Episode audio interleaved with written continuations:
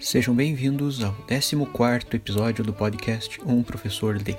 Atividade desenvolvida no projeto de extensão Um Professor Lê, Diálogos Virtuais de Literatura, da Universidade Federal da Fronteira Sul, sob supervisão do professor Saulo Gomes Timóteo. Hoje, terminaremos o nosso caminho iniciado na semana passada, com os contos sobre os gatos, passando a um outro gênero literário, o poema. Aqui, também veremos esses animais enigmáticos sendo evocados como símbolos vários, indo da sedução à pureza e da suavidade ao ataque. Espero que gostem e podem postar suas dúvidas, críticas e sugestões nos comentários abaixo. Usem e compartilhem a hashtag UmProfessorLê. Como já dito na semana passada, o gato desde sempre se estabelece como esse símbolo ambíguo de ternura e de simulação. Complementando as histórias simbólicas nas tradições e mitologias, podemos evocar o budismo, onde o gato é visto ao mesmo tempo com censura e reverência, por ter sido um dos dois únicos animais a não se comover com a morte de Buda. O outro foi a serpente. Se o gato pode ser censurado por ter ficado alheio à morte daquele ser iluminado, também se pode interpretar que o gato tinha consciência de que a morte é apenas uma etapa e que não haveria necessidade de tristeza, pois Buda nunca morreria de fato. Assim, o gato, na verdade, possuiria uma sabedoria superior, mais elevada até do que todos os outros animais. Tem também a lenda de que na arca de Noé, com o excesso de ratos que havia ali, o patriarca passou a mão pela cabeça do leão, que espirrou e saiu um casal de gatos para conter a praga, e por isso os gatos se assemelhariam aos leões. Essas histórias os homens criam para justificar aquilo que ainda não foi explicado pela razão, e também porque são bonitas e estimulam a imaginação humana por todos os séculos. No caso dos poemas a serem apresentados, leremos quatro: um clássico, do francês Charles Baudelaire, dois portugueses, um de Fernando Pessoa e outro de Antônio Gedeão, e um brasileiro, Vinícius de Moraes. Cada um verá o gato por uma perspectiva, seja esfíngico e fatal, como símbolo da mulher amada, seja como exemplo máximo da inconsciência do ser e de ficar de boas. Os poemas todos estão no site do umprofessorlê.com.br e também se encontram pela internet. Caso possam, à medida em que formos lendo, vão acompanhando.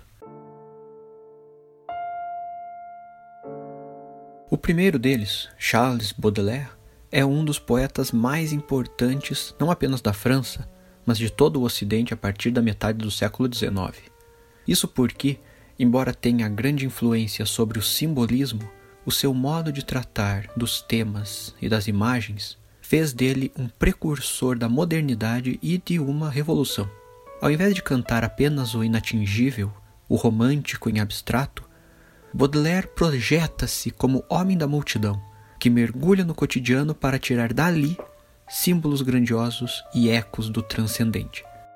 Os poemas de As Flores do Mal, livro publicado em 1841, e também o próprio poeta foram muito mal vistos em Paris, sendo julgados como imorais e, inclusive, tendo poemas censurados. Usando imagens grotescas e macabras associadas à degradação do homem e da sociedade, o poeta desliza pelas ruas, como se pode ver em poemas como Uma Carniça, Os Sete Anciãos, Abel e Caim, mas também há um espaço para a beleza, sobretudo da pessoa amada, não mais idealizada, mas com grandes atributos de sedução. É o que se pode ver no poema O Gato, em que o felino se torna símbolo da suavidade e do encanto evocados na mulher. O poema. Vem, belo gato, em meu peito amoroso, recolhe as garras da tua pata Deixa-me entrar em teu olhar formoso mesclado de ágata e de prata. Quando os dedos carinhos vêm fazer em tua cabeça e dorso inflado, e a minha mão se embriaga de prazer palpando o corpo eletrizado, vejo minha mulher. O seu olhar, tal como o teu, meu caro amigo, é fundo e frio como um dardo a cortar.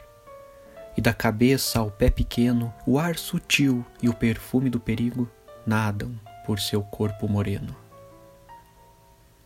Podemos ver que o poeta fará uma ação em quatro tempos, ligando cada tempo a uma estrofe. A primeira apresenta o belo gato, com suas garras e seu olhar formoso de ágata e prata. Então, Diante da figura esfíngica do gato acontece um duplo movimento.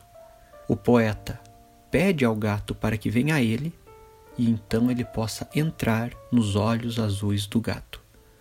A simbologia do olhar, em particular do gato, onde está a hipnose toda do predador, é inserida aqui, fazendo menção também às garras, que, embora existam, pede para que sejam recolhidas. A estrofe seguinte é de transição, com seu sentido a ser completado somente na terceira estrofe. Na segunda, foca-se na descrição do ato de fazer carinhos no gato. E se a mão do poeta se embriaga de prazer, o gato também não está indiferente, rendendo-se com o corpo eletrizado. Se repararmos na pontuação, porém, veremos que não há um ponto final nessa estrofe. Então, a frase se prolonga até a terceira estrofe, em que se encerra a ideia e o gancho simbólico se faz. Enquanto o poeta faz esse carinho no gato, ele diz: Vejo minha mulher, criando uma associação entre os dois seres.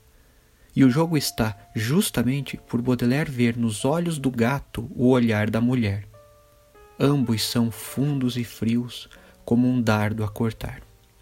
Aqui imaginamos, se já vimos o olhar felino que sempre parece nos julgar, o olhar da mulher musa do poeta. Fechando o poema, Baudelaire cria nova associação a se somar aos olhos, pois todo o corpo do gato lembra a ele o ar sutil e o perfume do perigo, que possivelmente também sente emanar da cabeça aos pés do corpo moreno da amada. E não apenas emanam, mas nadam nele, correndo o risco de qualquer um se afogar. Como diria o Pedro, é cilada, Bino, mas uma cilada que o poeta deseja sempre se entregar. Menos sedutor é o gato do poema de Fernando Pessoa, mas também servindo de pretexto para os voos simbólicos do poeta português. Uma das constantes da poesia de Fernando Pessoa, ele mesmo, dito assim, pois ele criou outros poetas, chamados heterônimos, que têm outras perspectivas e estilos, mas algo que fica para um próximo podcast. O Fernando Pessoa, ele mesmo, como dizíamos, uma das suas constantes é a questão da consciência e do peso que isso tem. Lembrando que o poeta é um fingidor, como ele diz em autopsicografia, o Fernando Pessoa será um poeta preocupado com o pensar e que não consegue se desvencilhar disso para que possa sentir. Como diz num verso do poema Ela Canta, Pobre Ceifeira, o que em mim sente está pensando. Pessoa é isso. Tudo que sinto não parece brotar espontaneamente em mim, mas sim parece ter passado por um processo mental para que se revele como poesia. Guia-me a só razão, diria em outro poema. Mas ele tem desejo de compreender como é não pensar, apenas viver e existir, sem as preocupações que a razão traz. Por isso que a inconsciência é alegre e até mesmo bela, e a ignorância uma bênção.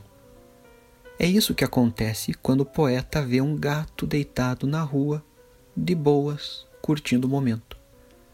O poema, de 1931, diz: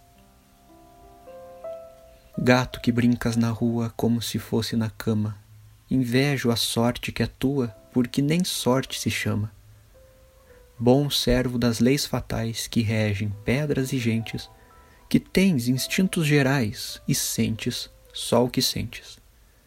És feliz porque és assim, todo o nada que és é teu. Eu vejo-me e estou sem mim, conheço-me e não sou eu. São três estrofes em quadras que abarcam quatro frases e vão contrapondo duas esferas: a do gato, de tudo inconsciente, e do poeta, superconsciente do todo. De início, vê-se o gato brincando na rua como se fosse na cama. Eis um belo exemplo de não pensar, pois se pensasse, saberia que a cama não é a rua. Existem perigos na rua: carros, cachorros, gente má, então não se poderia ficar tranquilo como se estivesse seguro. Mas o gato não se importa com isso, pois não tem consciência disso e é feliz brincando ali. Do outro lado, existe o poeta, que inveja a sorte desse gato, que nem sabe que isso é sorte.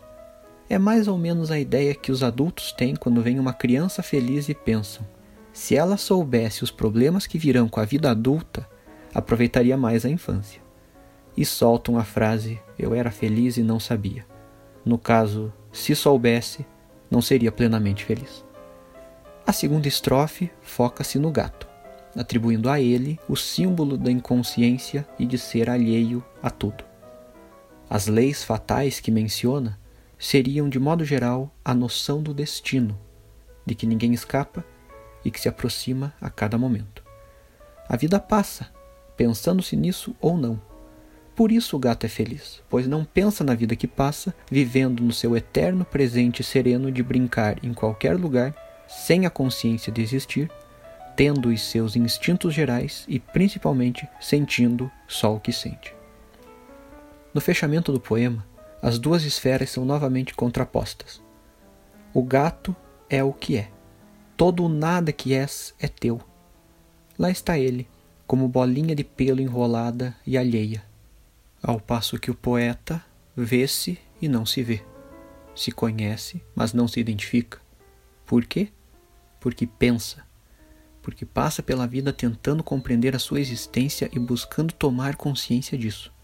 Ao lado, o gato brinca, sem preocupações, sem tarefas para fazer e sem boletos para pagar. É de se ter inveja mesmo.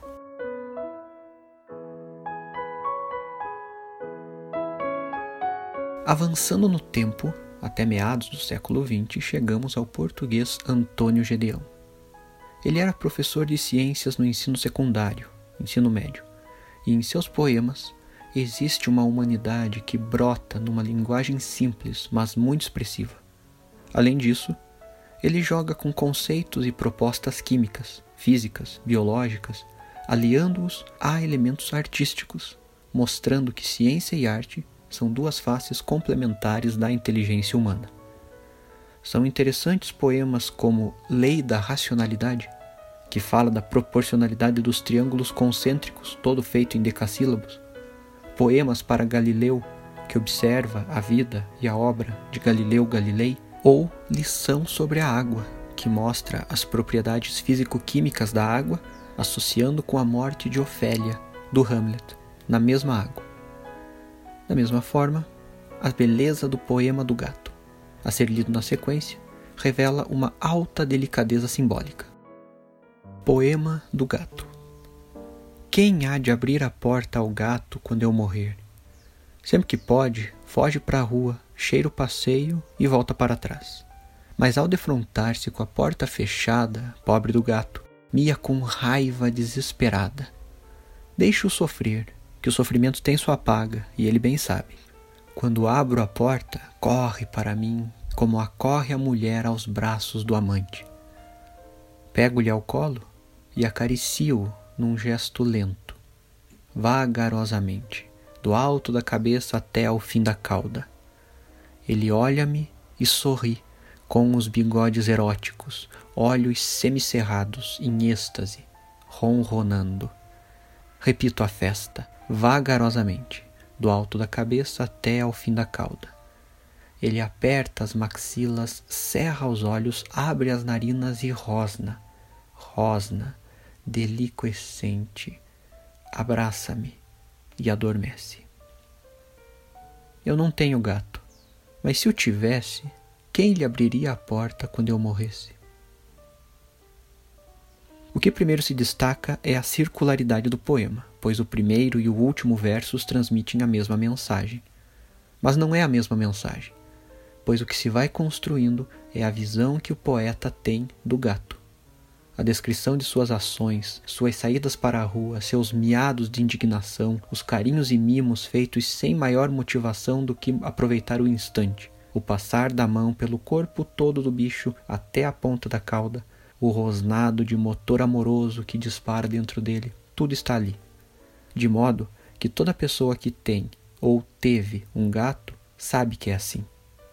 Mas eis que, no penúltimo verso, tudo vem abaixo e o poeta revela que não tem gato. Ou seja, tudo que foi sendo descrito é projeção, é evocação poética das ações de se ter um gato. Lembrando, mais uma vez, que o poeta é um fingidor. E quem leu o poema, antes de se sentir traído pela não existência do gato, deve se sentir tocado pelo valor de um poema que quase nos faz sentir os carinhos do bicho, além de compartilhar essa espécie de preocupação que o poeta tem pelo gato inexistente, mas pelo qual já se tem estima e cuidados. Esse poema foi analisado com mais detalhes numa postagem anterior no site. Quem tiver interesse pode procurar.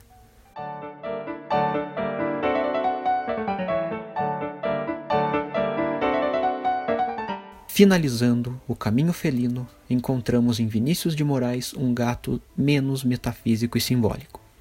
Vinícius é um dos nossos maiores poetas brasileiros, especialmente com seus sonetos, e trata de temas diversos. O amor em suas faces múltiplas, com seu soneto da separação, soneto do amor total e a brusca poesia da mulher amada. Também as críticas sociais à guerra com a rosa de Hiroshima ou a Berlim, e até a despretensão de não querer comer salada, no soneto Não comerei da alface a verde pétala, como análise também lá no site. Em 1970, Vinícius publica o livro infantil A Arca de Noé, com poemas muito famosos, inclusive por serem musicados por nomes como Alceu Valença, Ney Mato Grosso e Toquinho. Quem não conhece o Pato, São Francisco ou a Foca o poema que aqui nos interessa é O Gato, que foi musicado por Marina e também, mais recentemente, por Martinalha.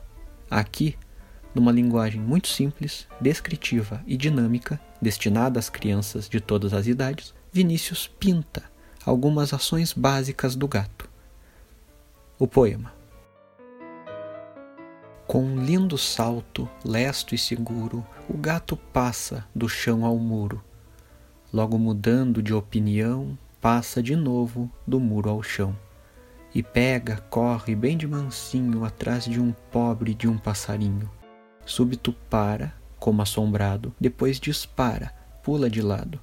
E quando tudo se lhe fatiga, toma o seu banho, passando a língua pela barriga. Os versos são curtos, quadrissílabos, o que dá leveza e agilidade ao poema. Pode-se comparar com o ritmo dos poemas do Baudelaire e do Pessoa, por exemplo. Aqui, o que se vai compondo são três ações básicas do gato: a movimentação constante, indo do chão ao muro e do muro ao chão, a sua paradoxal corrida de mansinho atrás de um passarinho, e seu alinhamento lambendo-se para tomar banho.